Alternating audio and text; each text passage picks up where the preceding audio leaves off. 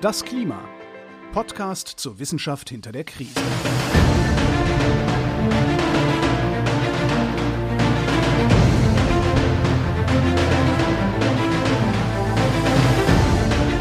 Hier ist das Klima, der Podcast zur Wissenschaft hinter der Krise. Wir lesen den aktuellen Bericht des Weltklimarats und erklären den aktuellen Stand der Klimaforschung. Jeden Montag mit Claudia Frick und Florian Freistetter.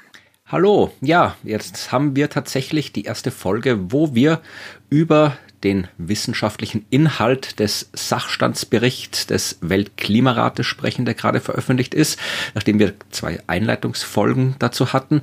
Ja, äh, Claudia, das Ding hat 4000 Seiten. Bereust du es jetzt ein bisschen damit gemacht zu haben oder geht's noch? Noch geht's, noch geht's. Ich, ich muss dir sagen, ähm, das ist natürlich schon ein, ein Brett. 4000 Seiten.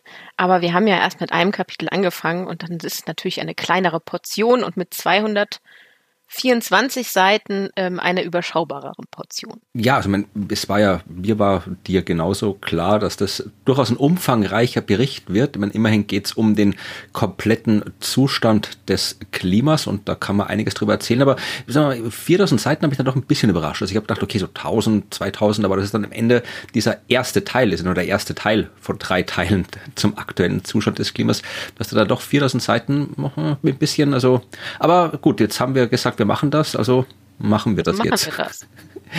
genau. Ja, und ich muss dir sagen, ich fand es auch ähm, äh, sehr interessant für mich. Ne? Ich habe ja so ein bisschen vielleicht ein, ein ambivalentes Verhältnis dazu. Und ich habe das gerade jetzt gemerkt, so beim ersten Kapitel. Ähm, ich habe eine Begeisterung für die, für die Wissenschaft, ne? für Meteorologie, für Klimaforschung und ähm, bin da sehr leidenschaftlich dabei und begeistere mich äh, beim Lesen für die Techniken und Methoden, die da angewendet werden und ähm, bin dann auch ein, teilweise ein wenig freudig in Erinnerung schwelgend und ach ja, ähm, und dann fällt mir wieder ein, wie traurig eigentlich dieser Bericht ist. Das äh, macht es ein bisschen schwierig beim Lesen und ähm, erklärt vielleicht auch ein wenig, warum ich immer so schwanke zwischen Begeisterung für den Bericht und ähm, ja, Entsetzen. Ja, es ist, wie gesagt, da, da werden wir vermutlich noch öfter drauf kommen. Äh, nicht nur, es geht uns nicht nur darum, dass wir diesen kompletten Bericht verständlich aufarbeiten wollen, sondern natürlich geht es uns auch darum, die Inhalte zumindest aus unserer eigenen Sicht ein bisschen zu kommentieren. Und insofern ist es halt nicht einfach irgendwelche abstrakte Wissenschaft, die da stattfindet, sondern es ist halt schon, ja, es ist der Zustand der Welt und äh, die Zukunft dieses Zustandes. Also ja, wie der Bericht dann zeigt, kann dieser Zustand uns durchaus Sorgen machen. Also äh, wir haben ja in der letzten Folge erklärt, was so ein IPCC-Bericht überhaupt ist. Ja, also wer jetzt noch verwirrt ist, was dieser Bericht ist, über den wir hier reden, der sollte da nochmal reinhören. Und äh, in diesen Bericht schauen wir jetzt im Detail rein. Man, der, der ist ja schon seit ähm, jetzt einer Woche, sind es zwei Wochen, zwei Wochen äh, quasi verfügbar, dieser Bericht. Und alle Medien haben auch schon drüber berichtet und die wirklich die, die, die wichtigsten Informationen, die da in diesen 4000 Seiten drinstehen, auch schon ausreichend verbreitet, nämlich, dass es eben, wie du gesagt hast, nicht gut um unser Klima steht, aber ja, in dem Bericht ist noch mehr drin und was da noch mehr drin ist, das ist jetzt quasi das, was wir uns anschauen wollen. Und äh, wenn man den, wir verlinken natürlich immer den kompletten Bericht und auch den Teil, über den wir gerade reden, in unseren Show Notes mit äh, bei Bedarf weiterführenden Informationen. Wenn man diesen Bericht aufmacht, also die erste Seite, die begrüßt einen noch recht, ja, sagen wir mal, ansprechend. Da ist so eine schöne Grafik, so eine Art Kunstwerk, kann man sagen. Es ist, glaube ich, ein Kunstwerk. Das habe ich mir tatsächlich nicht im Detail angeschaut, wo das jetzt herkommt, aber es ist so ein schönes, ja, also das ist noch recht ansprechend und dann wird's ja ziemlich schnell ja, ein bisschen mühsam, kann man sagen. Also jetzt nicht nur inhaltlich diesen wirklich komplexen und dichten Inhalt aufzuarbeiten, sondern auch die äußere Form der Arbeit hieß es früher in der Schule, wo ich immer schlechte Noten bekommen habe. Also ja, da würde der Bericht auch nicht gut abschneiden. Ja, also es ist, ich meine, ja klar, es ist natürlich, wir haben in der letzten Folge mit äh, Daniel, der so einen Bericht schon mal mitgeschrieben hat, ja ausführlich darüber gesprochen, wie kompliziert und aufwendig es ist, so einen Bericht zu erstellen, wie viele hunderte Menschen da jahrelang dran arbeiten. Also äh, es ist schon klar, dass das jetzt hier, und es ist ja auch noch nicht die, die quasi die, die finale, finale Form. Ja, also da wird immer noch, werden immer noch Details quasi äh, abgedatet und äh, kleine Korrekturen angebracht und so. Ja, aber ein bisschen Mühe hätte man sich schon geben können. Also allein, dass dieses, dieses äh, Wasserzeichen, das da überall drauf klebt auf jeder Seite, äh, Accepted Version ist da quasi quer über jede Seite als Wasserzeichen, das stört beim Lesen diese, äh, mich haben diese, diese Zeilennummern gestört. Ja, also das ist Sehr, nicht ja. einfach nur Text, sondern es ist irgendwie, jede Zeile ist quasi nummeriert, was natürlich sinnvoll ist, wenn man was korrigieren will. Man dann sage ich hier auf Seite so und so, in Zeile so und so, da ist was, was korrigiert gehört, aber es macht das Copy-Paste, wenn man sich Notizen rausholen will aus dem Bericht, absolut nervtötend, weil ich immer diese Zeilennummer mit drin habe und nachher händisch rauslöschen muss. Das hat mich genervt.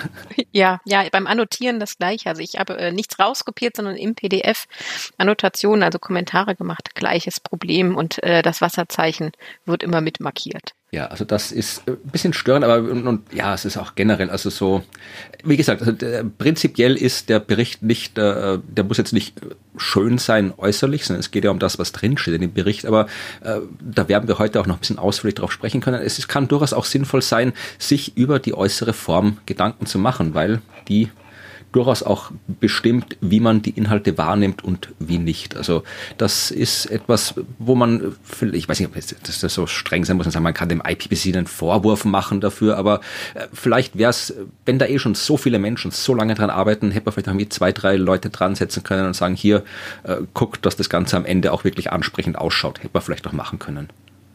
Ja, Vielleicht kommt das ja auch noch. Ja, wie gesagt, wer weiß, wie das Ding dann ausschaut, wenn das dann wirklich äh, zu Ende ist, wenn alle drei Teile da sind. Aber auf jeden Fall das Teil, über das wir hier in diesem Podcast und in allen kommenden Folgen reden, also der, der Grund dieses Podcasts ist das Ding mit dem Titel Climate Change 2021, The Physical Science Basis. Das ist der Titel des Berichts, also des ersten Teil dieses Berichts, über den wir sprechen wollen. Es geht also um die physikalische, wissenschaftliche Basis des Klimawandels hat 3949 Seiten. Und äh, wenn man es jetzt quasi hier äh, am Anfang ist, ist, ist die Zusammenfassung besagt, es ist hier die aktuellste das aktuellste physikalische Verständnis des Klimasystems, des Klimawandels soll da drinnen stehen. Es soll die uh, the latest advances in climate science, also wirklich der aktuellsten Fortschritt, uh, zusammen kombiniert werden mit uh, verschiedenen Belegen aus Paläoklimatologie, Beobachtung, um das alles quasi zusammenzuführen, globale und regionale Klimasimulationen, also all das steht drin. Und was ich auch noch anmerken möchte, das wieder das Verständnis, es fehlt ein Inhaltsverzeichnis. Also ja. wenn man mit diesen 3940 Seiten anfängt, dann kommt das Titelblatt und dann kommt das äh, Summary for Policymakers und ja, es geht weiter. Also ich habe halt irgendwie, es fehlt das Inhaltsverzeichnis, das hat mich auch ein bisschen gestört. Ich bin da am Anfang wirklich, habe irgendwie lange hin und her gefragt, kommt das irgendwie später oder so? Nee, ist nicht drin. Nee, nur die einzelnen Kapitel. Die haben ein Inhaltsverzeichnis, ja. Also, aber insgesamt, also es gibt auf der Homepage des IPCCs, da gibt es ein Inhaltsverzeichnis, aber ja, der Report selbst innen drin hat keines. Und wie gesagt, also wir überspringen jetzt ein paar Teile, äh, nämlich der Anfang ist, äh, die ersten 41 Seiten sind das sogenannte Summary for Policymakers. Das ist im Wesentlichen das, was alle lesen, also da, wo wirklich der gesamte Bericht zusammengefasst wird für im Jahr die Öffentlichkeit, die Medien, äh, die Politikerinnen und Politiker, die das Ganze lesen. Äh, wir lassen das deswegen aus, weil wir ja sowieso den ganzen Bericht äh, uns anschauen wollen und du die gute Idee hattest, dass wir uns dieses Summary am Schluss anschauen, wenn wir durch sind mit allem, um dann zu gucken, ja. ob da das drin steht, was wir auch reingeschrieben hätten. Auf jeden Fall, ich finde, das ist eine, ist eine bessere Herangehensweise, hm. weil dieses Policy Summary für Policymakers hat ja auch, wie wir letzte Woche gelernt haben, ähm, durchaus mit dem Wording möglicherweise Abschwächungen drin. Genau, weil das ist nämlich der einzige Teil, wo wirklich die, äh, die Auftraggeberinnen und Geber, also die, die diesen Bericht beauftragt haben, also quasi die Politik Wesentlichen, die Policymakers, äh, mitbestimmen können, was drinsteht. Also die können äh, Vorschläge machen, sagen, wir wollen, dass der Satz so klingt und nicht so. Und das wird mit der Wissenschaft quasi ausdiskutiert, was da am Ende drin steht. Also der Teil ist quasi, jetzt wenn man es jetzt böse formulieren will, beeinflusst von der Politik, der ganze Rest des Berichts nicht. Ja, also da steht nur das drin, was die Wissenschaft reinschreiben wollte. Aber dieser erste Teil, der ist eben insofern speziell, als da wirklich über jeden Satz äh, diskutiert wurde, was da jetzt drinstehen soll und was nicht. Und ja, Das gucken wir zum Schluss an. Was wir auch auslassen, sind die nächsten 150 Seiten. Äh, das ist das, ja, also wir kommen schnell voran, wenn wir ja, so weitermachen. Schnell, wenn wir so machen. Nee, da kommt nämlich das Technical Summary. Das ist im Wesentlichen das Ganze nochmal nur ein bisschen technischer und mit mehr Details und mit mehr Grafiken und mehr Wissenschaft. Aber auch das ist eine Zusammenfassung und wie gesagt, wir wollen das ganze Ding lesen. Also, und in dem Summary würde auch nur das drinstehen, was wir dann später vielleicht zusammenfassen. Also, ja, wir machen unser eigenes Summary. Also, mhm. Lassen wir es auch aus. Womit wir jetzt schon quasi bei Seite 200 des Berichts angelangt sind. ja, aber so machen wir nicht weiter, weil jetzt kommen dann wirklich zwölf Kapitel. Ja, das heißt, dieser erste Teil des sechsten Sachstandsberichts hat zwölf Kapitel und diverse Anhänge. Und äh, wir starten logischerweise mit Kapitel 1 und zwar mit der ersten Hälfte von Kapitel 1, ja, weil auch Kapitel 1 hat schon 224 Seiten und ähm, der ursprüngliche Plan, ein Kapitel des Berichts pro Podcast-Folge, äh, wäre machbar, aber dann würde das, äh, die Podcast-Folge halt ein paar Stunden dauern. Also haben wir uns dazu entschlossen, pro Kapitel zwei Folgen zu machen. Dann haben wir erstens mehr Zeit, um alles zu besprechen, was besprechenswert ist. Und es hat auch den äh, netten Nebeneffekt, dass wir, äh, wenn meine Planung äh, richtig ist, wir ziemlich genau dann fertig sind mit der Durchbesprechung des ersten Teils, wenn dann nächstes Jahr der zweite Teil des Berichts erscheint, den wir auch noch besprechen wollen. Das heißt, das klappt dann wunderbar. Ein fließender Übergang. Genau. Gut. Was will denn Kapitel 1? Ja, was will Kapitel 1? Also Kapitel 1 äh, heißt Framing, Context and Methods. Ja, also da geht's, es ist alles noch, noch ein bisschen, also wie gesagt, äh, die, die, da geht's noch um das drumherum, kann man sagen, um das, um die Meta-Dinge. Also auch da ist nicht unbedingt lesbar. Bevor man äh, anfangen kann, dieses Kapitel zu lesen, kommen erst, kommt erstmal eine lange Liste, wo alle möglichen Änderungen drinstehen. Ja, also wo all das, was dann quasi in dem Systematic, äh, nicht im Systematic, sondern in dem Summary for Policymakers quasi diskutiert wurde, wo das wieder abgestimmt wurde mit dem, was im Bericht steht, also wo dann quasi noch Änderungen, die noch gemacht werden sollen, drinstehen, aber die noch nicht gemacht wurden. Also da kann man gleich mal wieder einen Schwung Seiten durchscrollen. Dann kommt natürlich wie immer die Autorenliste, die Liste der Leute, die mitgeschrieben haben. Äh, die, ja, also ich weiß jetzt nicht, ob wir da jetzt so nationalistisch äh, sein müssen, um aufzulisten, welche Leute aus Deutschland, aus Österreich, der Schweiz mitgeschrieben geschrieben haben. Nein, das nicht, das nicht. Aber mir ist durchaus aufgefallen, dass es sehr ähm, westlich zentriert ist. Ja, das hat Daniel in der letzten Folge auch schon mhm. erklärt, dass da zwar versucht wird, möglichst inklusiv zu sein, also wirklich, es geht ja das Klima bestimmt ja die ganze Welt. Also insofern sollte auch die ganze Welt mitreden äh, und äh, äh, auch äh, vertreten sein. Aber ja, klar, es ist halt so wie überall äh, in der Wissenschaft ja. auf der Welt. Es gibt ja. einen Teil der stärker repräsentiert ist als ein anderer Teil. Ja, äh, Kapitel 1 hat sieben Unterkapitel, dann kommt noch ein Anhang, es geht wieder auch da los mit einem Executive Summary, also auch da wird wieder mal zusammengefasst, also wir sind jetzt hier schon nach, nach gut 200 Seiten immer noch im Wesentlichen im Zusammenfassungsblock, also es wird immer zusammengefasst und dann kommt halt, ja, da kommt halt mal so, ja, erster Kapitel, erstes Kapitelzeug, ja, also Überblicke, was ist ein IPCC-Report, welche Arbeitsgruppen sind da, es wird nochmal über alle Kapitel äh, drüber geschaut und was drin steht. Es gibt einen Index, den fand ich ganz praktisch, ja. Da ist quasi mhm. so drin, wenn man was, wenn man wissen will, was über Aerosole im IPCC-Report äh, steht, dann kann man in Kapitel 2, 6, 7, 8, 9 und 10 schauen. Wenn man was über die Kryosphäre wissen will, schaut man Kapitel 2, 3 und 9 und so weiter. Also den fand ich ganz nett, diesen Index. Ja. Da, mhm. Ja, insgesamt finde ich das aber alles noch ein bisschen sehr meta, ne? Ja, ja. Kapitel 1.1. Ähm, aber trotzdem super wichtig. Also ich, ich, ich finde es auch nochmal gut, Sie haben sehr detailliert äh, dargelegt, wie Kapitel 1 aufgebaut ist und warum. Ähm, oder wie der Bericht 1 quasi aufgebaut ist und warum.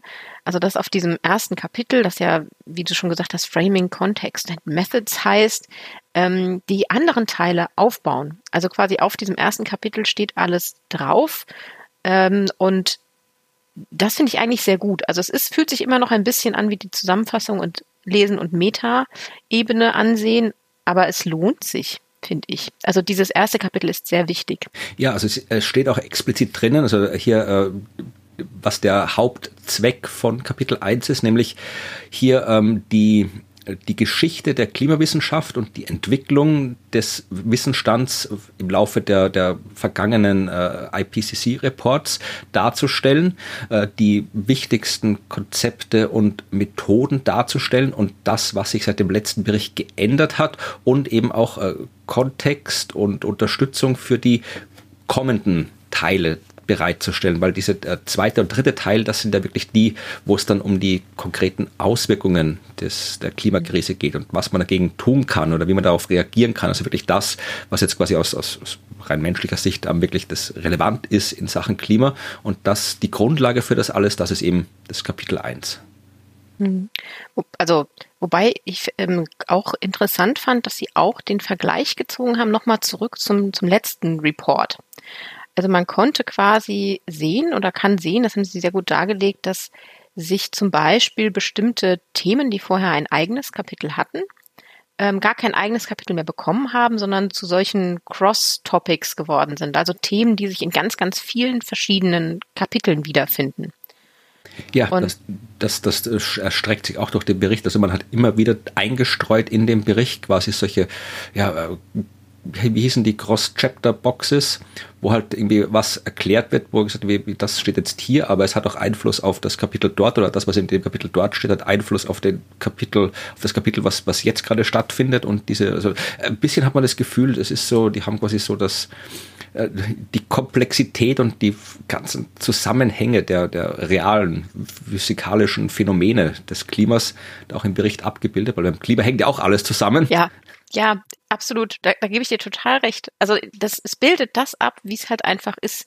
Und jetzt so in, in Kapitel 1 und ähm, in, in der Working Group 1 wird man ganz viel haben, was einfach später wieder aufgegriffen wird. Und auch jetzt beim Lesen von Kapitel 1 hier wurde ja ganz viel, das kommt dann hier in Kapitel 7 und das kommt in Kapitel 9 und ähm, wird dann ausgeführt und praktisch quasi interpretiert oder es wird die aktuelle Lage genauer beschrieben, aber wir müssen jetzt hier vorne schon mal drüber reden, damit das Konzept verstanden wird, weil sonst können wir auch nicht über die Historie reden. Ja, das, das ist eigentlich ganz toll ja. dass sie das machen. Also ich habe ein bisschen so ab und zu ein bisschen so gefühlt wie äh, so im Kino, wenn man da auf den Hauptfilm wartet und da kommt ein Trailer und da kommt noch ein Trailer, da kommt noch ein Trailer, da kommt noch ein Trailer, da kommt der Werbung ja. und da kommt noch ein Trailer, da kommt der Typ, der Eis verkauft und da kommt noch ein Trailer. Also es wird immer ja. was alles irgendwann kommt, aber es, aber ja, das ist halt ja, wenn man so ein, ein 4000 Seiten Dokument kriegt man nicht ohne viel Meta am Anfang irgendwie organisiert. Nein, nein. und und das darauf fußt ja alles und das ist auch völlig in Ordnung und ich finde ja auch also es hat mich ja sehr äh, angeteasert auch auf das, was kommt. Zum Beispiel gab es im letzten Bericht nur ein äh, äh, eher kleines Kapitel zum Thema regionale Phänomene äh, und da gibt's ja jetzt äh, gleich drei Kapitel in diesem ersten Teil hier. Ja. Und äh, das ist ja deutlich mehr und deutlich stärkerer Fokus. Und das ist ja auch gut zu wissen, dass es diesen Fokus gibt und äh, dass der eben aus aktuellen Gegebenheiten einfach entstanden ist. Und dass sie das begründen und benennen, finde ich super. Dann kann man verfolgen, warum die sich entschieden haben, hier einen Schwerpunkt zu setzen und vielleicht nicht an einem anderen Thema. Ja, also diese, äh, gesagt, diese Historie, äh, da kommen wir dann auch im Wesentlichen in der nächsten Folge äh, nochmal dazu, nämlich wenn wir dann am Schluss von Kapitel 1 sind. Da ist nochmal ein sehr schöner, also im, Anhang zu Kapitel 1 ist nochmal ein schönes Ding ähm, zur Geschichte der äh, Entwicklung des Wissensstands, aber jetzt fange ich auch schon an, hier zu teasern und nicht drüber zu sprechen, also lassen wir das lieber. Ähm, ja, äh, wenn man das ein bisschen aufmotzen will, äh, das erste Kapitel, dann kann man es quasi so unter das Motto stellen, dass da wirklich so die fundamentalen Fragen benannt werden und die äh, tauchen dann auch in den Überschriften der Unterkapitel äh, auf. Es geht im Prinzip, äh, wo sind wir, wie sind wir dahin gekommen und äh, wo gehen wir hin. Ja, also das klingt fast schon religiös, bezieht sich aber in dem Fall natürlich nur auf das Klima. Also wo stehen wir jetzt klimatisch und klimawissenschaftlich gesehen? Ähm, wie sind wir dahin gekommen, das alles zu wissen, was wir wissen und wie geht's weiter? Das ist so quasi das, was Kapitel 1 so abbilden will. Und unter Kapitel 1, 2 heißt auch gleich, Where are we now? Ja, also wo sind wir jetzt? Und ja, wenn man was zusammenfassen will, ja, im Wesentlichen mitten in der Krise. Ja, also das ist so die, die Kurzfassung. Kurz. Äh, Sie schreiben auch, ja, so dass hier vieles von dem, was man jetzt beobachtet hat, ist, äh, ja, hat man in den Jahrzehnten und Jahrtausenden davor in der Form nicht gesehen. Äh, sie, es gibt dann auch Zusammenfassung, ja, also dieser ganzen großflächigen Klimaindikatoren, ja, also wirklich äh, von 1850, wo man ein bisschen so angefangen hat, erstens äh, Klimamessungen anzustellen und wo sich auch die industrielle Revolution dann so richtig durchgeschlagen hat. Also wird da beschrieben, welche Indikatoren es alle gibt, wie stark sich das Klima verändert. Ja, Wasserkreislauf ändert sich, Eis schmilzt, es wird wärmer. Also das ist alles noch sehr, sehr geht noch nicht so ins Detail, aber es wird schon mal quasi klar gemacht, dass es, ja, äh, es, es, wir jetzt in einer Situation sind, die es so noch nicht gab. Und ähm, da gab es auch ein paar schöne äh, Abbildungen und da muss ich wieder ein bisschen meckern, ja. Ähm, das ist auch was, was mich grandios nervt. Also nicht nur in wissenschaftlichen Arbeiten, sondern auch in Büchern. Wenn die Bilder, die Abbildungen nicht dort sind, wo drüber gesprochen wird. Ich mag das in Büchern nicht, wenn da quasi immer so im Mittelteil irgendwie alle Bilder zusammengefasst sind und ich immer ständig hin und her blättern muss. Und äh, bei wissenschaftlichen Dokumenten auch nicht. Das ist ja auch oft so, dass quasi halt alle Abbildungen am Schluss zusammengefasst sind. Und das ist hier auch so. Also es wird dann erzählt, im Text hier in Figure 1.4 ist das und das zu sehen, aber Figure 1.4 ist nicht zu sehen. Ja, und ich muss dann irgendwie wieder in diesem tausendseitigen Dokument durch die hinten. Gegend scrollen. Ja, nee, ganz, ganz furchtbar, muss ich auch sagen. Ich hoffe, dass das beim Editing, beim Final Editing rausfliegt und die, die Bilder reinkommen. Also ja. das ist sonst nicht angenehm zum Lesen und auch nicht angenehm zu verstehen. Ja, allerdings.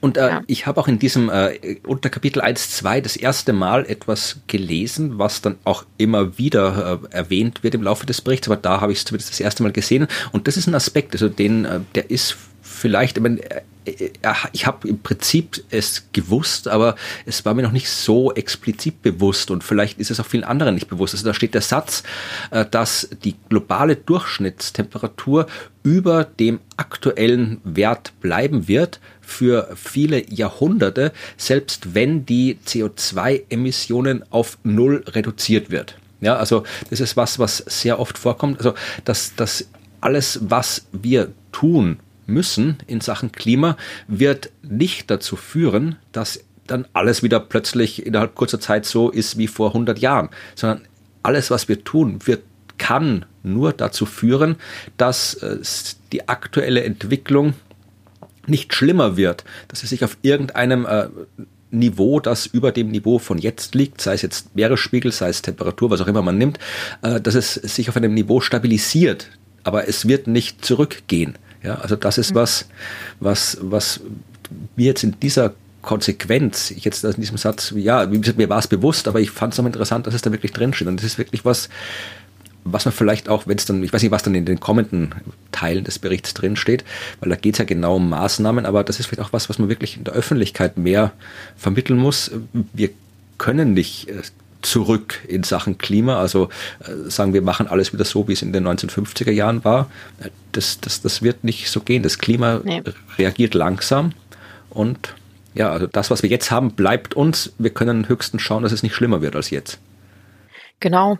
Und ich fand auch wirklich gut und ähm, ein, ein, ein Seitenhinweis, den Sie gegeben haben, und zwar auf die Sustainability, Sustainable Development Goals heißen ja. die. Diese ähm, Goals von den Vereinten Nationen, wo es um die quasi Herausforderungen geht, ähm, die wir generell als Gesellschaft haben und dass die eben auch beeinflusst werden durch genau das Klima und dass sie da diese, diese Brücke schlagen und sagen, wir müssen uns anschauen, dass wir tatsächlich durch diese Veränderung, die jetzt schon da ist und die wir nicht mehr rückgängig machen können, ähm, so schnell, also so schnell nicht mehr, wir werden es nicht mehr erleben, dass wir dadurch Probleme haben werden, ähm, sei es jetzt bei der Wasserversorgung, bei Gender Equality, wenn es um, um Armut geht und dass diese Goals, die wir uns selber gesetzt haben, die die Vereinten Nationen uns auch zeigen, dass das menschliche Ziele sind für unsere Gesellschaft, dass die von dem Klima eigentlich schon so beeinflusst sind, dass wir Probleme haben.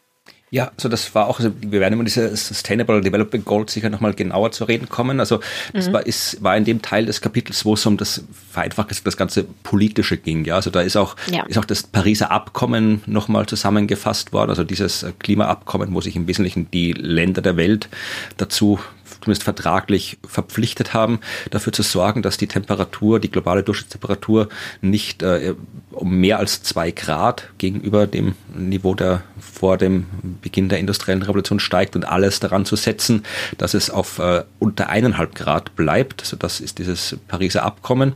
Und äh, da wurden auch Studien, also im, im, jetzt in diesem Kapitel gab es dann auch Studien zu diesen NDCs, das sind die Nationally Determined, Determined Contribution, also im Prinzip das, was die Länder gesagt haben, was sie machen, um diese Ziele zu erreichen. Ja, und äh, stellt sich heraus, wenig überraschend, die sind alle unzureichend. Ja, also alles, was diese Länder äh, quasi gesagt haben, das machen wir, wird alles nicht reichen, um das Ziel, das damit erreicht werden soll, zu schaffen.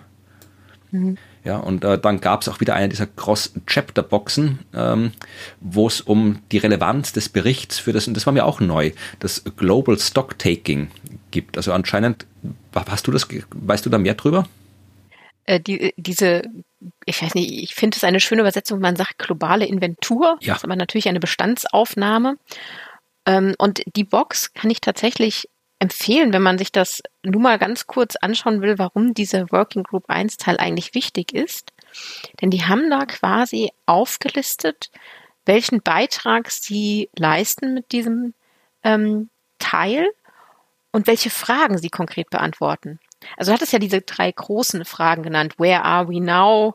Und ähm, wo werden wir sein? Und da haben sie quasi aufgesplittet, welche Fragen beantworten sie explizit. Ist ein bisschen wie ein Index auch aufgebaut und in welchem Kapitel.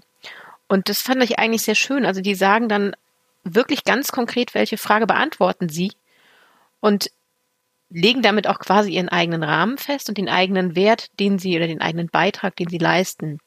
Zum Beispiel die Frage, wie sehr hat sich der Ozean erwärmt? Ja, dann, das wird in, ich glaube, in drei oder vier Kapiteln wird das Thema quasi aufgegriffen, auf die Sie alle verweisen. Und wo Sie sagen, hier leisten wir einen Beitrag, indem wir diese und diese Sachenaspekte ähm, analysiert haben oder aufgelistet haben. Und dann fragen Sie aber auch bei dem, wo wollen wir eigentlich hin? Also where do we want to go? Oder wohin gehen wir überhaupt? Also welche Szenarien gibt es, wo sie dann eben Fragen beantworten, ähm, wohin führen uns die Klimaprojektionen, ähm, wie geht es unserem ähm, Kohlenstoffhaushalt und wie passt das zu dem Pariser Abkommen zum Beispiel ganz konkret. Das ist wirklich eine ganz konkrete Frage und die hat ein eigenes Kapitel und die wird dort beantwortet. Ja, also das, die fand ich auch sehr nett, diese äh, Infobox. Also Infobox ist das, die geht auch über mehrere Seiten. Die, es gibt, glaube ich, nichts, was in diesem Bericht nicht über mindestens mehrere Seiten geht. Ähm, ja. Aber die fand ich, ich mir halt, war tatsächlich dieses, dieses äh, Konzept des, der globalen Inventur nicht bekannt. Also ich habe natürlich irgendwie das Pariser Abkommen und so weiter schon gekannt, aber dass da quasi auch festgelegt wurde, dass da wirklich alle paar Jahre im Wesentlichen Inventur gemacht wird und geschaut, was haben wir jetzt erreicht. Ja, äh, Das habe ich nicht gewusst, dass das so festgelegt ist. Und da kommt halt mhm. die nächste schon 2023. Ja, und da bin ich gespannt, was da dann passiert und wie dann auch die Politik drauf reagiert.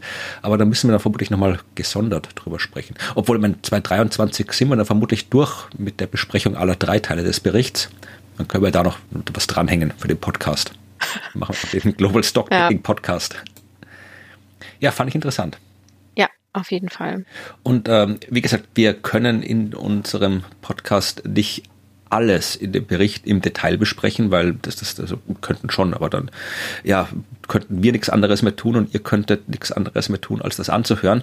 Also wir werden vieles kurz erwähnen und dann uns immer aus jedem Kapitel ein paar Sachen raussuchen, über die wir genauer sprechen wollen. Und in dem Fall haben wir uns für den Abschnitt 1, 2, 3, ja, also unter also Kapitel 1, äh, unter Kapitel 1, 2 und da den Abschnitt 3 rausgesucht. Da geht es nämlich genau um das, äh, was wir machen, also für das du sogar Professorin bist Claudia, und was ich ohne Professorentitel einfach so mache, nämlich äh, Wissenschaftskommunikation. Und auch da hat natürlich ähm, das äh, IPCC ein, ein, eigenes, ein eigenes Kapitel drin. Da geht's, es geht ja auch nicht nur darum, was man rausfindet, sondern auch, äh, wie man darüber redet, was man rausgefunden hat. Ja, es, ich finde es ein total selbstreflektiertes Kapitel, muss ich sagen. Ja, ich fand das, das auch sehr interessant. Dass das, dass das da drin steht, hätte ich jetzt persönlich nicht erwartet. So, das war das erste Mal, dass der Bericht mich überrascht hat. Ja, also ich habe in, ich habe mir quasi, ich habe mir das auch nicht erwartet, aber ich habe es dann beim überfliegen beim ersten gesehen, da ist das Kapitel und dann haben wir gleich gedacht, aha, das muss ich mir genauer anschauen. Es stand jetzt nicht genau das drin, was ich mir erwartet habe drüber, aber es war dann trotzdem sehr interessant. Wie gesagt, das IPCC in seinen Berichten macht ja keine eigene Forschung. Da wird ja nur zusammengefasst, was anderswo schon geforscht wurde. Und in diesem Abschnitt soll eben jetzt äh, nachgeschaut werden, wie der Vorgang der Kommunikation von Wissen über Klima und Klimaforschung sich seit dem letzten Report entwickelt hat. Und wenn es ist, ja, es geht auch hier natürlich äh, nicht um Wissenschaftskommunikation an sich, sondern Wissenschaftskommunikation in Bezug auf Klima, ja, weil auch das äh, schreiben sie sehr deutlich. Wir müssen irgendwie reagieren auf den Klimawandel und das wird dann einfacher, wenn alle Beteiligten, also wirklich Bevölkerung, Politik, Wissenschaft, wie auch immer, wenn alle Beteiligten ein gemeinsames Verständnis über Ursachen, Auswirkungen und zukünftige Veränderungen des Klimawandels teilen. Was mhm. ja nicht der Fall ist, wenn man sich anschaut, was die Vertreterinnen oder Vertreter der einen oder anderen politischen Partei zum Sach, zum Klimawandel sagen und was die Wissenschaft sagt, dann ist da definitiv kein gemeinsames Verständnis. Ja, und die haben sehr selbstreflektiert quasi dann auch angefangen zu überlegen, ähm, ob das an ihrer Sprache liegt und wie sie quasi über die, ähm, insbesondere die Unsicherheiten der wissenschaftlichen Ergebnisse, die sie da präsentieren, äh, sprechen, wie sie die framen und wie sie die ansprechen kommen wir gleich zu. Ich habe vorher noch was, das fand ich interessant. Also da gab es hier eine Meta-Analyse, haben sie gemacht von 87 Studien immerhin zwischen 98 und 2016, wo sie geschaut haben, äh, wie die Einstellung der Menschen zu äh, Klimawandel ist und was diese Einstellung bestimmt. Und sie haben herausgefunden, dass politische, äh, ja, politische Orientierung und äh, Parteianhängerschaft äh, in die, die zweitwichtigste ähm, quasi Indikator ist. Also man kann quasi sagen, wenn ich weiß, du bist äh, Mitglied der Partei oder du hast diese politische Weltanschauung, dann äh, sagt es voraus, wie deine äh, Einstellung zum Klimawandel ist. Und das ist tatsächlich in den USA anders als außerhalb den, der USA. Das fand ich interessant, ja, weil außerhalb der USA ist ähm, sind quasi so, was sie das sozio-altruistische Werte genannt haben und auch das, die reale Veränderung im Wetter, ja, also jetzt so wie in Deutschland, ja, diese mhm.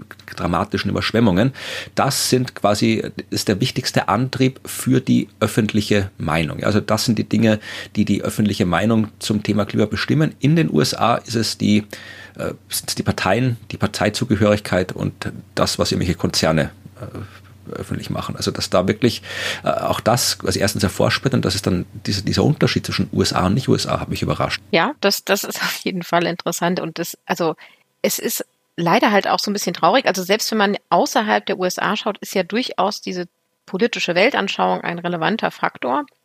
Und äh, das ist eigentlich, also zeigt natürlich auch schon eins der Probleme, warum wir das Problem Klimawandel so langsam angehen, wenn das ein ähm, so politisches Thema ist oder durch Politik so beeinflusst wird, wie wir das wahrnehmen. Ja, das, das stand auch in diesem äh, Unterkapitel drin, dass es ja tatsächlich ist, dass, dass diese lokalen Unterschiede auch wirklich wichtig sind, weil ja auch der Klimawandel sich lokal auswirkt, ja. Und mhm. natürlich kann es sein, dass äh, dort, wo jetzt, wenn klar, dort, wo hier die Flüsse über die Ufer treten, wo die Hitzewellen, die gegen den unbewohnbar machen, da wird man eher kein Freund äh, des äh, Klimawandels sein. Aber wenn man jetzt sagt, okay, ja, da taut bei uns vielleicht hier mal die Gegend auf und wir können äh, die Bodenschätze ausbuddeln, die da rumliegen, dann denkt man sich, ja, das ist dann noch ganz cool. Also ähm, es ist, man muss, man muss diese lokalen Unterschiede berücksichtigen, wenn man irgendwie über Klima reden will und wenn man die Menschheit insgesamt zu was bringen will. Dann muss man wirklich diese lokalen Unterschiede berücksichtigen, schreiben Sie. Ja, ja, und da möchte ich vielleicht noch eine Randnotiz. Da gab es auch eine Studie zum Thema, wie sie die, die Übersetzung ähm, des Berichts wahrgenommen wird. Also eine Übersetzung in, ähm, ich glaube, es ging jetzt um China, wo sie dann quasi versucht haben herauszufinden, wie denn dort die Sprache des Berichts wahrgenommen wird und verstanden wird und dass es so deutlich unterschiedlich ist als zum Rest. Und ich fand das sehr interessant und man kann hier natürlich wirklich die Frage stellen, liegt es an der Übersetzung, liegt es an anderen Sachen? Also wieso ähm, auch ähm, Kultur oder vielleicht Sprache, die eigene Muttersprache einen Einfluss darauf haben kann, wie man das wahrnimmt. Ja, diese, diese Stelle habe ich auch gesehen, die fand ich auch interessant. Und da sind wir jetzt quasi bei einem Teil, das wir jetzt äh, wirklich ausführlich zumindest ein bisschen besprechen sollten. Das ist nämlich, also die Sprache des IPCC-Berichts ist natürlich einerseits ist, ist wissenschaftliche Fachsprache, aber auch äh, Dinge, die man quasi so im, im Alltag äh, verwendet, werden hier auf eine sehr bestimmte, konkrete Art und Weise verwendet, die einem bewusst sein muss, wenn man über diesen Report reden will und äh, wenn man wissen will, was drinsteht. Also wenn da jetzt zum Beispiel steht, es ist sehr wahrscheinlich, dass in Zukunft Überschwemmungen häufiger werden, dann ist das nicht einfach eine Aussage, es ist halt sehr wahrscheinlich, sondern hat dieses sehr wahrscheinlich eine ganz konkrete Bedeutung. Und das, das trifft man immer wieder, so diese, diese Ausdrücke, wenn da im Bericht steht, hier äh, etwas ist äh, likely oder very likely äh, oder etwas äh, ist irgendwie hier exceptionally unlikely, also all solche Sachen, äh, die sind auch alle immer kursiv gesetzt im Bericht, weil es eben nicht einfach nur ja so so alltagssprachliche äh, Ausdrücke sind, sondern wirklich im Wesentlichen wissenschaftlich wissenschaftliche Fachbegriffe kann man fast sagen und das ist einerseits wichtig zu wissen, andererseits erschwert es auch das Verständnis. Da gibt es auch eine eigene Box dazu und eine eigene Abbildung mit dem Workflow, wo quasi erklärt wird, wie man zu diesen Ausdrücken kommt. Das äh, wird zu diesem Calibrated Uncertainty Language. genau. Fand, ja. ich, fand ich ganz besonders spannend. Das ist eine kalibrierte Sprache. Ja, und das, aber wie gesagt, das ist, da sind wir mitten in der Wissenschaftskommunikation. Man nimmt Wissenschaft, die ihre eigene Fachsprache hat und guckt, wie man das so hinkriegt, dass Personen, die diese Fachsprache nicht beherrschen, das auch verstehen, worum es geht. Und ähm, der IPCC-Report ist da in der Hinsicht dann quasi gleich eine doppelte Herausforderung, weil einerseits ist da ganz viel Wissenschaft drin, die irgendwie erklärungsbedürftig ist, äh, damit man damit klarkommt, wenn man das nicht studiert hat. Und andererseits ist die Sprache selbst dann eben, wie du sagst, irgendwie kalibriert und äh, muss man mal erklären, was eine kalibrierte Sprache ist, ja. Und dass das eben, dass wenn da jetzt jemand sagt, hier, äh, es ist, äh, ja, es ist irgendwie wahrscheinlich, dass irgendwas passiert, dass das eine Bedeutung hat, die über das hinausgeht, was man eigentlich denkt, dass es bedeutet. Ja, das stimmt. Vielleicht kann ich an der Stelle noch mal ganz kurz, bevor du jetzt, ja. vielleicht, du wirst wahrscheinlich jetzt erklären. Ich hätte ne, es gerne schon, schon erklärt, ja, das, was das, diese Ausdrücke bedeuten. Vielleicht kann ich da noch kurz einen Hinweis geben, weil das mir noch im Kopf geblieben ist von der letzten Folge. Da habe ich, glaube ich, irgendwann zwischendrin einfach Daniel gefragt, ähm, ob die denn dort dann einfach ein Systematic Review machen und habe das gar nicht weiter erklärt. Ich habe auf jeden Fall noch mal eine schöne informative Übersicht über verschiedene Arten von Reviews. Werde ich auf jeden Fall noch mal in den, für die Show Notes dir den Link schicken. Und da geht es dann darum, sich zu ähm, wissenschaftlich damit zu beschäftigen, die Literatur anzusehen. Also man könnte ja jetzt meinen, dass in diesem Bericht sich die Literatur zusammengesammelt wird und die wird dann einfach ähm, genommen und dann zitiert man, was halt gerade irgendwie passt. Und das ist natürlich nicht, was in diesem Bericht passiert, sondern man geht ja wissenschaftlich an diese Literaturarbeit und Zusammenstellung heran. Und in so einem Systematic Review macht man das sehr systematisch, also sehr, sehr ähm, intensiv quasi auch mit, am besten mit einer Informationsspezialistin oder einem Informationsspezialist zusammen ähm, so eine Suche zu machen, alle relevanten Artikel und Forschungsarbeiten zu finden und dann eben auch hineinzuschauen und so eine Meta-Analyse zu machen, sie zu bewerten. Ne? Also wie äh, robust sind die Daten, wie, und da kommen wir dann eben in die Sprache, wie wahrscheinlich ist das Ergebnis und wie belastbar ist es. Und das macht man da quasi so wissenschaftlich hinten dran, ne, mit der Literatur. Und das jetzt in Sprache zu gießen, wie finden wir denn die ganzen Ergebnisse, die wir in diesen Studien gefunden haben und wie bezeichnen wir das, was für wie wahrscheinlich wir halten, dass das passiert. Also das geht quasi so voran für die Sprache. Aber jetzt erklär mir doch nochmal. Ja, also äh, es gibt da tatsächlich also etwas, also wirklich einen, einen Leitfaden für die äh, Autorinnen und Autoren dieser IPCC-Reports über ein äh, consistent treatment of uncertainties, also ein konsist eine konsistente Behandlung von Unsicherheiten. Ja, und es gibt quasi zwei Arten von Unsicherheiten oder zwei Arten Unsicherheiten zu beschreiben, die da Confidence und Likelihood genannt werden, also Vertrauen und Wahrscheinlichkeit. Also das die Vertrauen, Confidence, das ist quasi ein, ein qualitatives Maß und ähm, Likelihood, Wahrscheinlichkeit ist ein statistisches, quantitatives Maß. Und der Ablauf um das festzulegen, funktioniert jetzt so, da gibt es wirklich hier ein schönes Schaubild, so ein Flussdiagramm.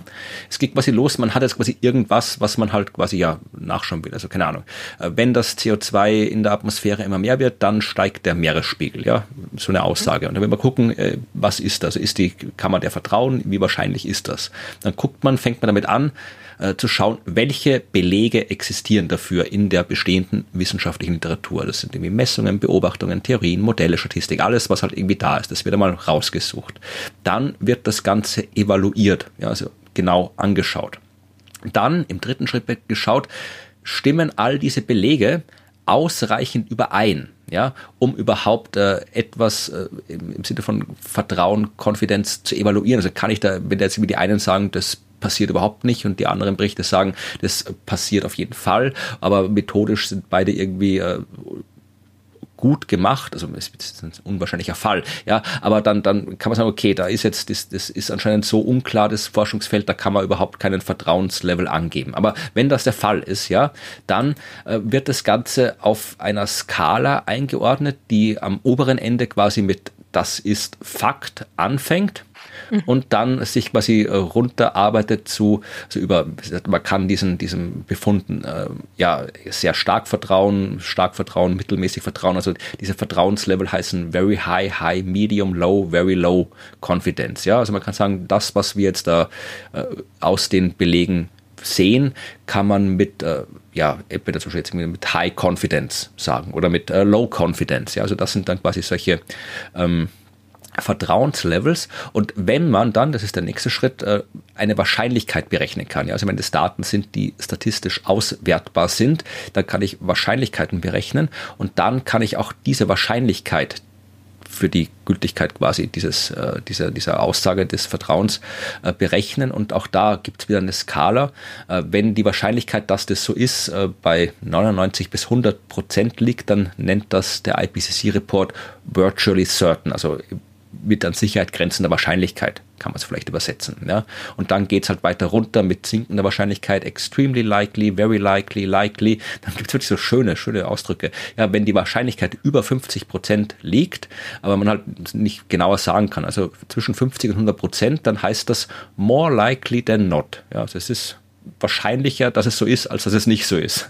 Ja. Das fand ich lustig. Äh, wenn die Wahrscheinlichkeit nur so zwischen 33 und 66 Prozent äh, liegt und man nicht, das nicht genauer eingrenzen kann, dann gilt das als about as likely as not. Also kann man sagen, kann so sein oder auch nicht im Wesentlichen. Ja. Aber halt wissenschaftlich qualifiziert. Und dann geht es halt weiter irgendwie unlikely, very unlikely, extremely unlikely, exceptionally unlikely ist dann irgendwie so bei 0 bis 1 Prozent. Also dass man solche vagen Aussagen wie halt ja about as likely as not trotzdem wissenschaftlich klar erfassen definiert kann. quantitativ erfassen kann.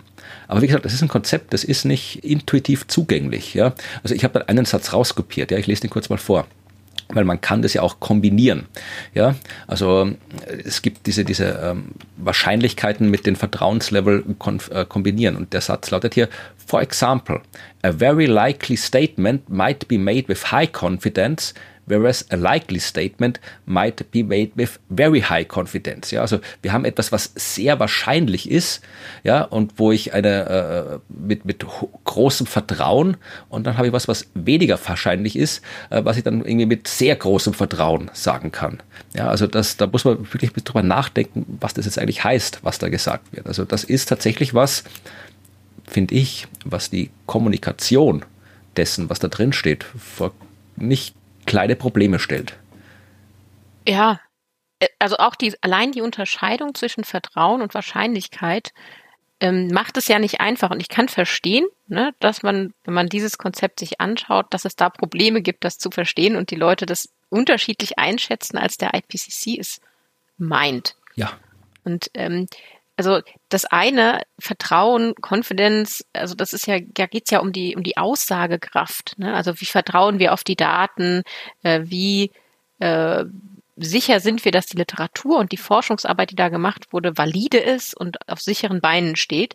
Und das Likelihood geht ja dann wieder um die Wahrscheinlichkeit, dass diese eine Aussage oder dieses eine Event, was wir jetzt vielleicht erfassen wollen, dass das auch wirklich so zutrifft. Und das ist, das ist eine feine Linie in der, in der Alltagssprache, würde ich sagen, oder?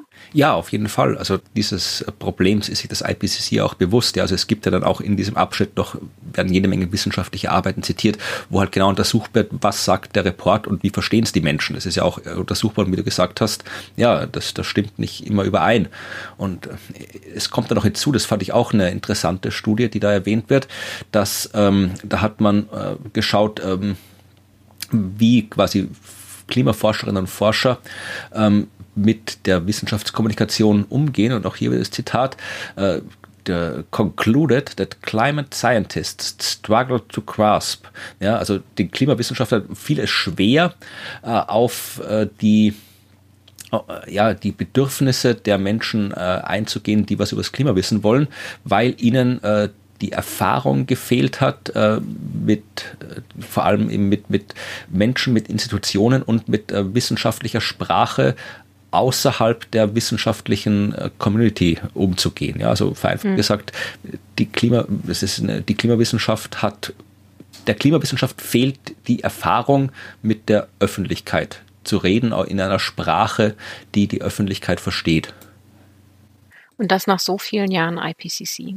Ja, das ist aber auch ein, gut, da kann jetzt das IPCC nicht, nicht, ist nicht das Einzige, ja. Also es ist im Prinzip was, was die ganze Wissenschaft betrifft. Nee, nee, genau. Das wollte ich auch nicht sagen. Ich, ich kann mich nur daran erinnern, dass schon in meiner Zeit äh, im Studium, das ist ja nun schon auch ein paar Jährchen her, Jahrzehnte, ähm, auch das schon Thema war. Also dass Forschende auch in dem Bereich schon schon nicht ähm, glücklich darüber waren, wie ihre Aussagen aufgegriffen wurden.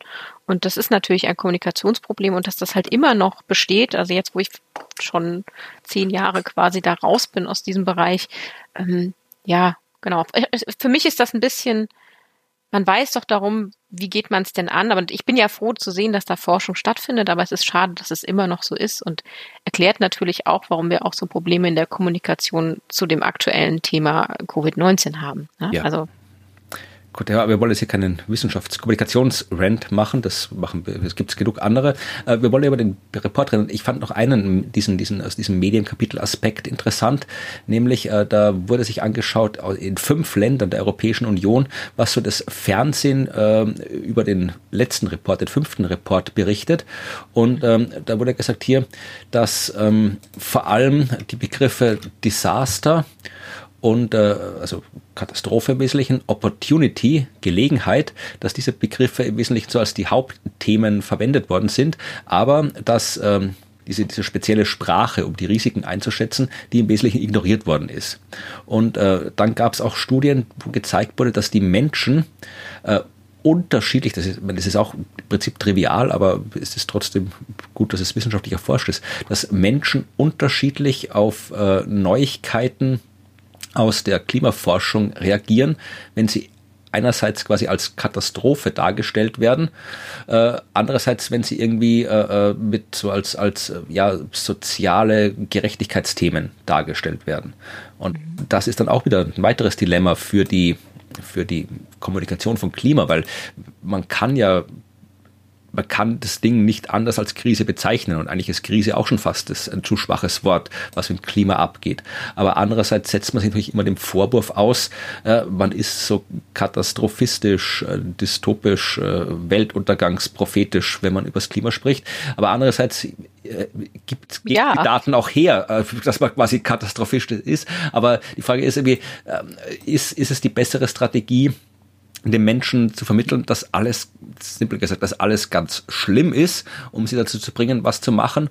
Oder soll man dann vielleicht eher von der anderen Richtung kommen und sagen, äh, wenn wir dafür schauen, darauf schauen, dass die Welt besser wird, dann wird's nicht so schlimm. Also das ist, das ist was, wo ich mir auch immer Gedanken mache, wenn ich über das Klima rede. Soll ich eher den, den Aspekt, äh, es, die Zukunft hat nichts Gutes für uns äh, in, in den Vordergrund stellen oder äh, wenn wir uns anstrengen, dann können wir die Zukunft besser machen? Also das ist die, die Frage, die ich mir oft stelle, noch ohne definitive Antwort darauf gefunden zu haben. Ja, gut, es ist auch eine offene Frage. Aber es ist die Frage, wie man es anders machen kann. Ja, kann man überhaupt? Fragezeichen. Ja. ja. Weiß auch das IPCC nicht. Die stellen nur den Forschungsstand dar, dass es halt so ist, dass die Menschen da unterschiedlich darauf reagieren.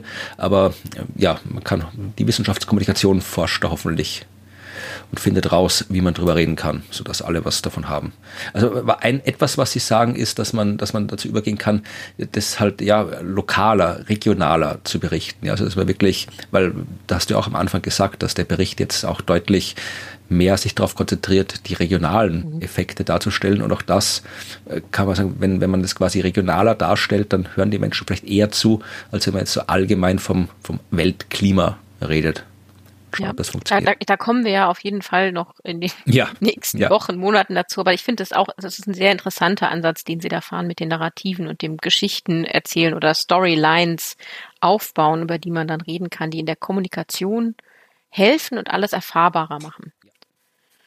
Ja, das war jetzt, äh, schließt dann im Wesentlichen also dieser Punkt das Unterkapitel 1.2 ab. Also das, äh, wer da mehr über diese ganzen Medien- und äh, Kommunikationssachen will, der soll eben in diesen, diesen Abschnitt äh, 1, 2, 3 reinschauen. Wir kommen jetzt zu Kapitel 1.3. Also wir hatten jetzt mit Kapitel 1.2 äh, den, den Punkt, ähm, ja, äh, wo sind wir jetzt? Und mit Kapitel 1.3 kommen wir zu dem Punkt, äh, wie sind wir dahin gekommen? Ja, also da geht's wirklich darüber, ähm, wie wir unser Verständnis der Wissenschaft äh, des Klimas entwickelt haben. Und da empfehle ich allen, äh, das finde ich sehr nett, äh, die, die Abbildung 1.6. Das ist Climate Science Milestones. Das ist so eine schöne, leider sehr schlecht lesbare Grafik. Also man kann die anklicken und reinzoomen und dann kriegt man schlecht aufgelöste Schrift. Also auch da, die ist verbesserungswürdig, aber ja. vielleicht taucht auch die mal in einer schöneren Form auf. Aber da ist wirklich so, so ist eine Zeitlinie, wo halt alles, was so zwischen 1817 bis heute klimamäßig passiert ist, so aufgelistet. Es ist einfach nur quasi so als Ausgangspunkt für weitere Recherchen kann man das nehmen. Das fängt 1817 an mit Alexander von Humboldt, der im Wesentlichen so die ersten, ja, äh, ja wie hieß, wie hieß das, weißt du, wie heißen diese Dinger, Isothermen, die Humboldt aufgemalt hat als erster? Waren das die Isothermen? Ja. Du bist ja. Meteorologin, du musst das wissen. ja.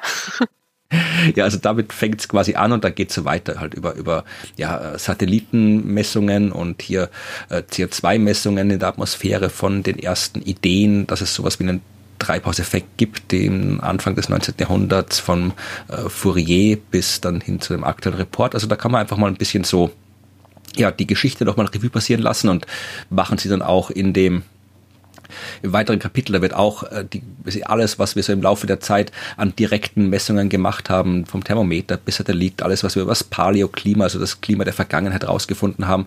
Also da werden all diese, diese Lines of Evidence, heißt dieser Abschnitt, da wird einfach mal erklärt, was wir alles schon wissen und wie wir es rausgefunden haben. Und sehr interessant ist dann hier der Abschnitt 133. Da geht es nämlich, wie man den menschlichen Einfluss aufs Klima misst und bestimmt. Und da ist ein Konzept äh, enorm wichtig, das wir noch oft treffen werden, nämlich das des Radiative Forcing.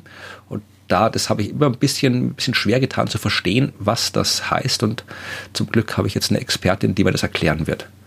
Ähm, Radiative Forcing, also Strahlungsantrieb quasi. Ich, ich würde es aber direkt mit Fokus darauf, wie verstehen wir das denn hier in diesem Bericht ja, und im genau, Kontext genau.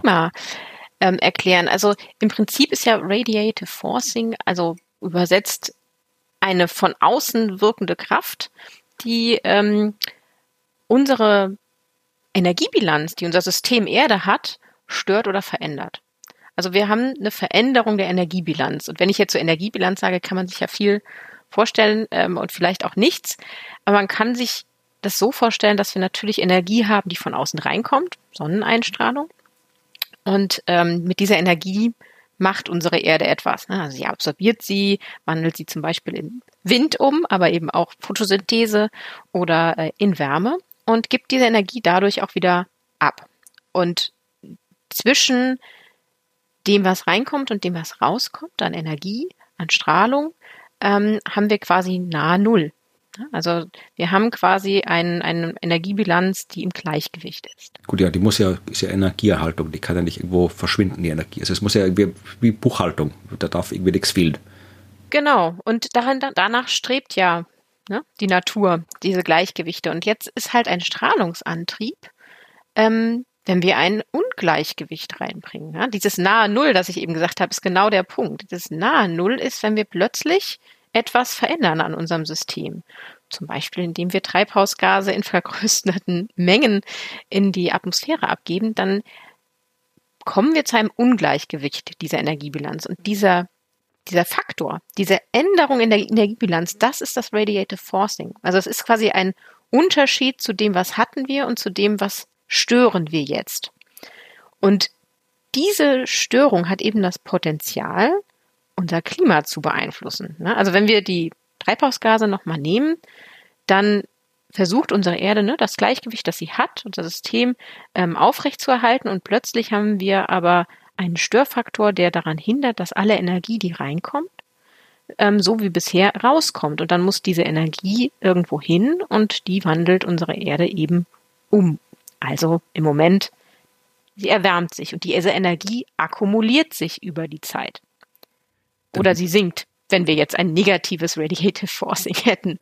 Wenn ich das richtig verstehe, also wenn du sagst, es gibt ein Ungleichgewicht in der Energiebilanz, dann meinst du jetzt natürlich nicht, dass wie gesagt, Energie verschwindet oder also nichts auftaucht, ja, sondern äh, es quasi Energie kommt auf die Erde, da bin ich jetzt wieder, da, da kann ich jetzt als Astronom, da, da kenne ich mich wieder aus, ja. Ähm, Energie kommt und äh, Energie wärmt, diese Sonnenenergie kommt in Form von hauptsächlich sichtbarem Licht, UV-Licht, äh, erwärmt die Erde, ganz vereinfacht gesagt, und die Erde gibt diese Energie als Wärme wieder ab. Und äh, das ist gut, dass sie das als Wärme macht, weil und nicht als normales Licht. Ansonsten wäre die Erde ja genauso heiß wie die Sonne. Ja, also die Sonne genau. gibt ihre Energie eben bei äh, Wellenlängen des sichtbaren Lichts ab. Die Erde gibt ihre Energie bei deutlich langwelligerem Wärmelicht ab. Ja, und dieses Gleichgewicht also ist, stellt sich halt dann auch wieder aufgrund grundlegender physikalischer Gesetze ein. Und dieses Gleichgewicht besagt eben, die Erde hat Temperatur X. Und genau. jetzt kommt diese Störung. Die Erde hin. Genau. genau. Und wenn du sagst, eine Störung, wir könnten eine Störung ist quasi, wir, wir haben eine zweite Sonne. Ja, da kommt sehr viel mehr Energie rein. Uh. Dann ist die Störung die zweite Sonne, also das, das zusätzliche genau. an Energie. Das und Ungleichgewicht zu dem, was wir jetzt haben, ist vielleicht die bessere ja, Beschreibung. Das heißt, also wir haben jetzt ein Gleichgewicht und wir streben ein neues an, wenn eine genau. Störung kommt. Das heißt also dann, diese Störung, die erzeugt ein neues Gleichgewicht und das neue Gleichgewicht findet dann bei einer Temperatur X statt, die höher ist als die genau. Y sagen, sonst wird es kompliziert. Also bei einer anderen Temperatur. Im Prinzip machen wir, also wir haben jetzt diese Störung, die wir jetzt haben, ist zum Beispiel äh, die Treibhausgase und die führen dazu, dass die Erde sich jetzt einen, einen neuen Gleichgewichtszustand suchen muss und dieser neue Gleichgewichtszustand liegt bei einer höheren globalen Durchschnittstemperatur.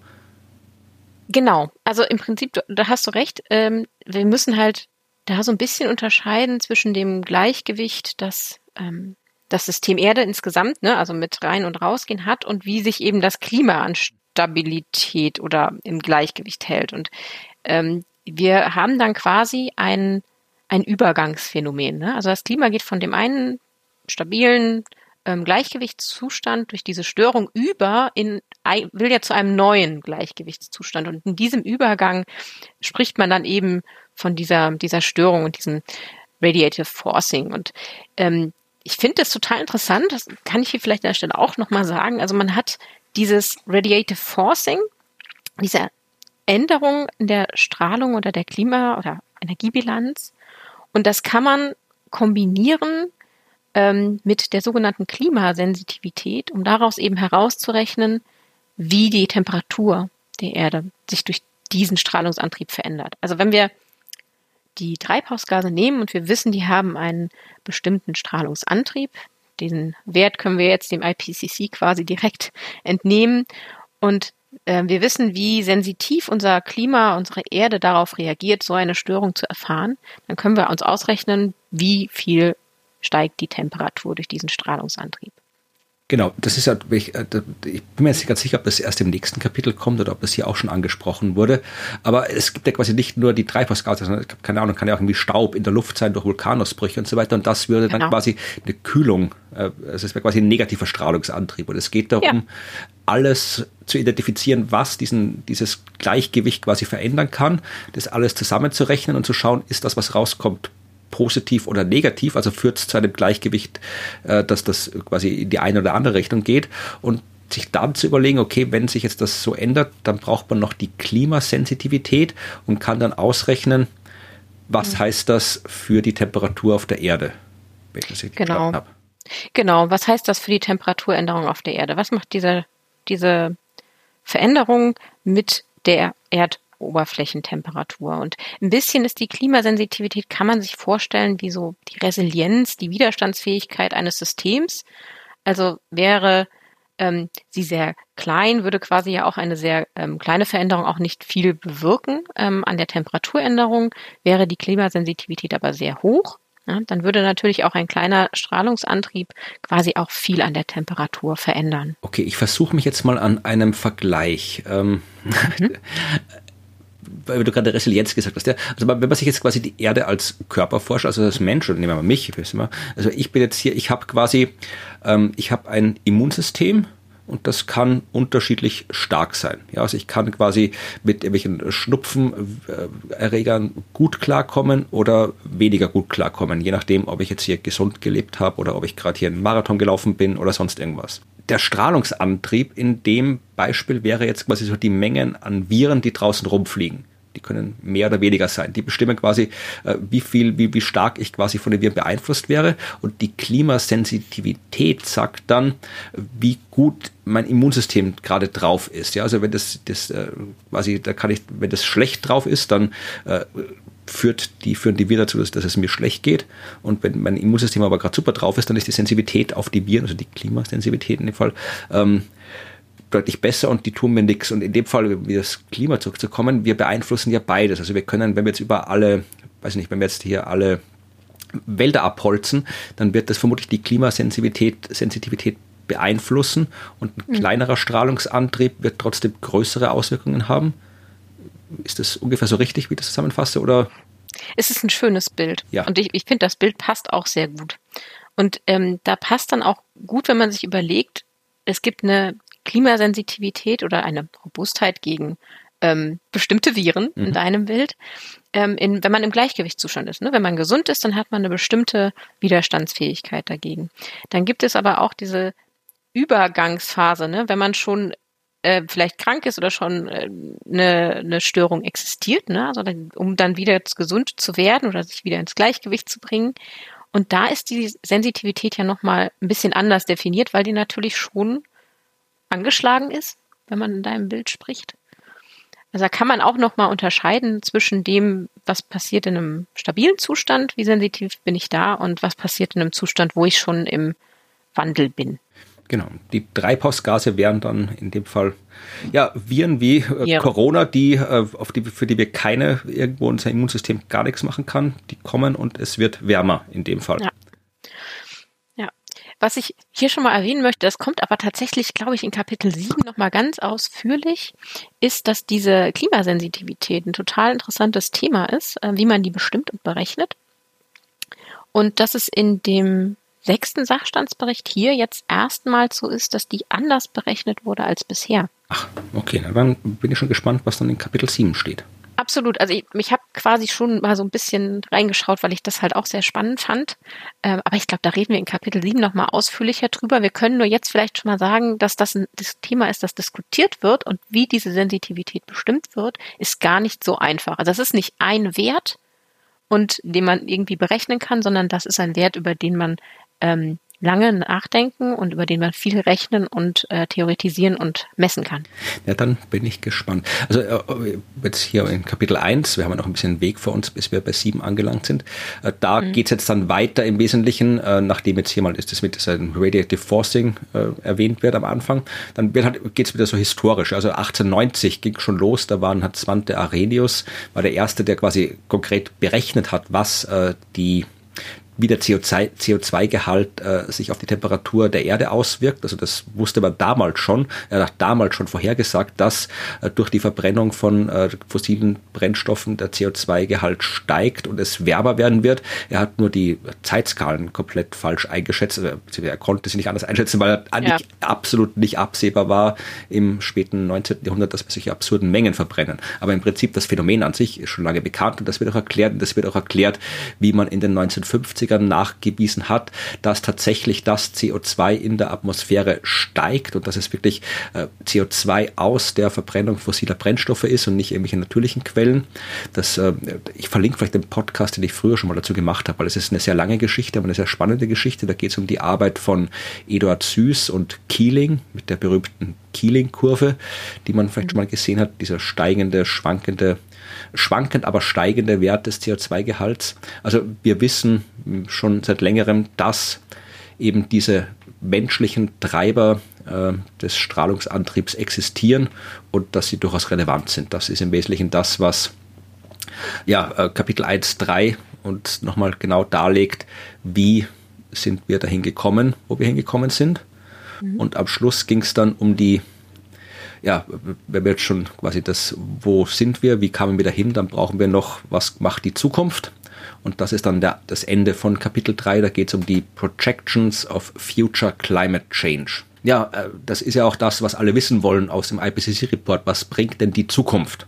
Und ähm, da, ja, geht es auch am Anfang, also in diesem Unterkapitel von 1.3 nochmal eher dazu, dass das ja im Wesentlichen die zukünftigen Emissionen von Kohlendioxid auch in allen Bereichen des Klimasystems zu einer Erwärmung führen werden, unabhängig von irgendwelchen Szenarien. Also diese ganzen Szenarien kommen dann erst im, ja. im nächsten Teil, aber unabhängig von dem Szenario. Es, es, gibt kein Szenario, wo es nicht wärmer werden wird. Das ist auch mal eine durchaus relevante Information. Also das war jetzt der, der Rückblick auf den äh, letzten Bericht, ja. Äh, alle Szenarien dort zeigen, es wird immer heißer im 21. Jahrhundert, das Meer steigt immer weiter, die Gletscher schmelzen immer weiter und so weiter. Äh, wie gesagt, es geht nur darum, dass man eben für die Mitte des 21. Jahrhunderts noch bestimmen kann, wo es sich, wo sich's einstellt. Das ist im Wesentlichen das, was wir noch in der Hand haben. Und diese Szenarien, die das beschreiben, was denn da jetzt in den nächsten 20 Jahren passieren kann. Das ist eben das, was im, äh, im nächsten Teil dann quasi äh, des ersten Kapitels äh, besprochen wird. Und was ich noch interessant fand hier, ist das CO2-Budget. Das ist auch so ein Begriff, den man immer hört.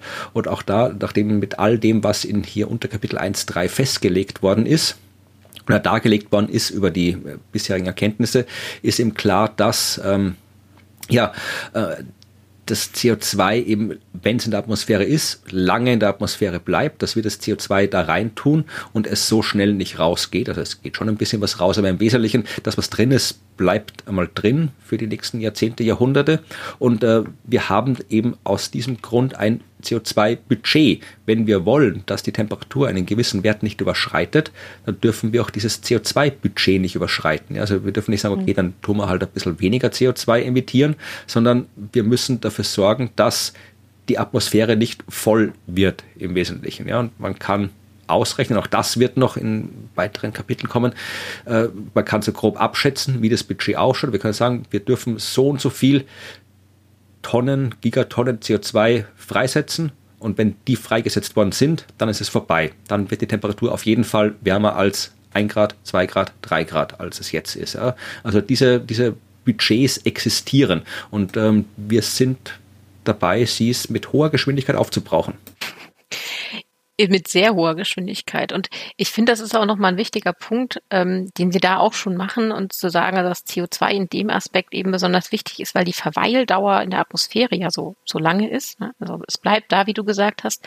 Da gibt es natürlich andere Treibhausgase, die vielleicht im ähm, Radiative Forcing erstmal auf kurze Dauer gesagt deutlich mehr stören würden, aber da ist die Konzentration vielleicht geringer oder, oder anders und die Verweildauer ist so kurz. Ne? Also die bleiben vielleicht nur ähm, sieben Tage oder so in der Atmosphäre und dann hat man natürlich keinen so langfristigen, nachhaltigen ähm, Effekt, wie wir es beim CO2-Budget sehen. Und deswegen ist das CO2-Budget so ein wichtiger Punkt.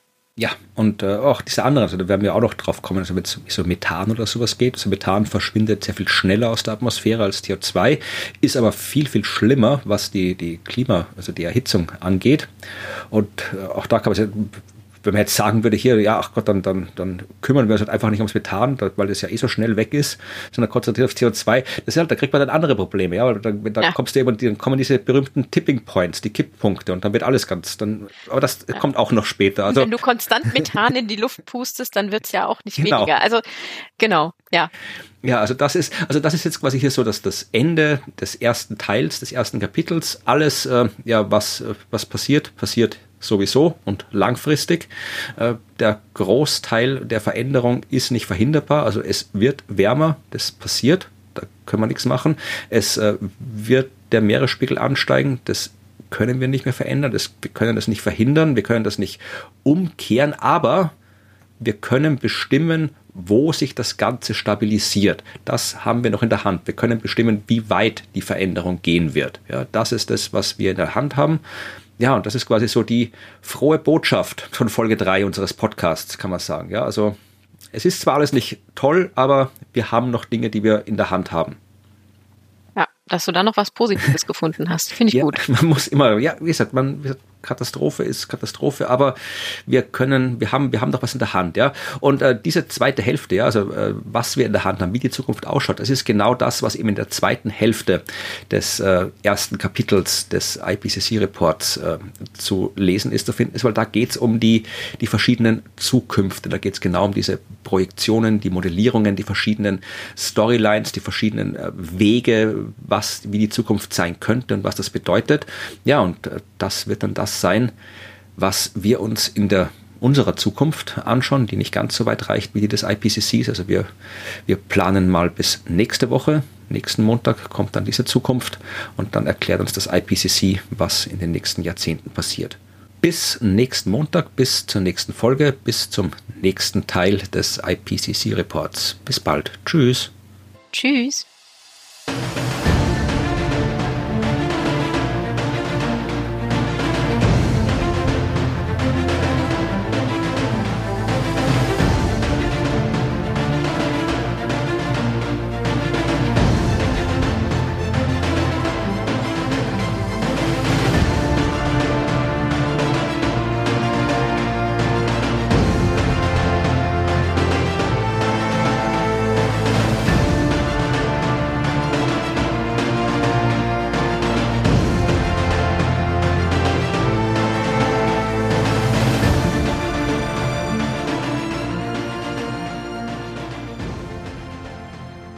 Nochmal Rückschau, äh, äh, wie war das jetzt so für dich?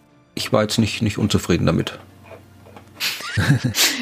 Es ist so eine, so eine schöne, ja. ich dachte immer nur Deutsche machen so Aussagen, so, ich kann nicht meckern. Kalibrierte Sprache ist das jetzt hier. ja, genau sowas. Nein, nee, nee, okay, gut, ja.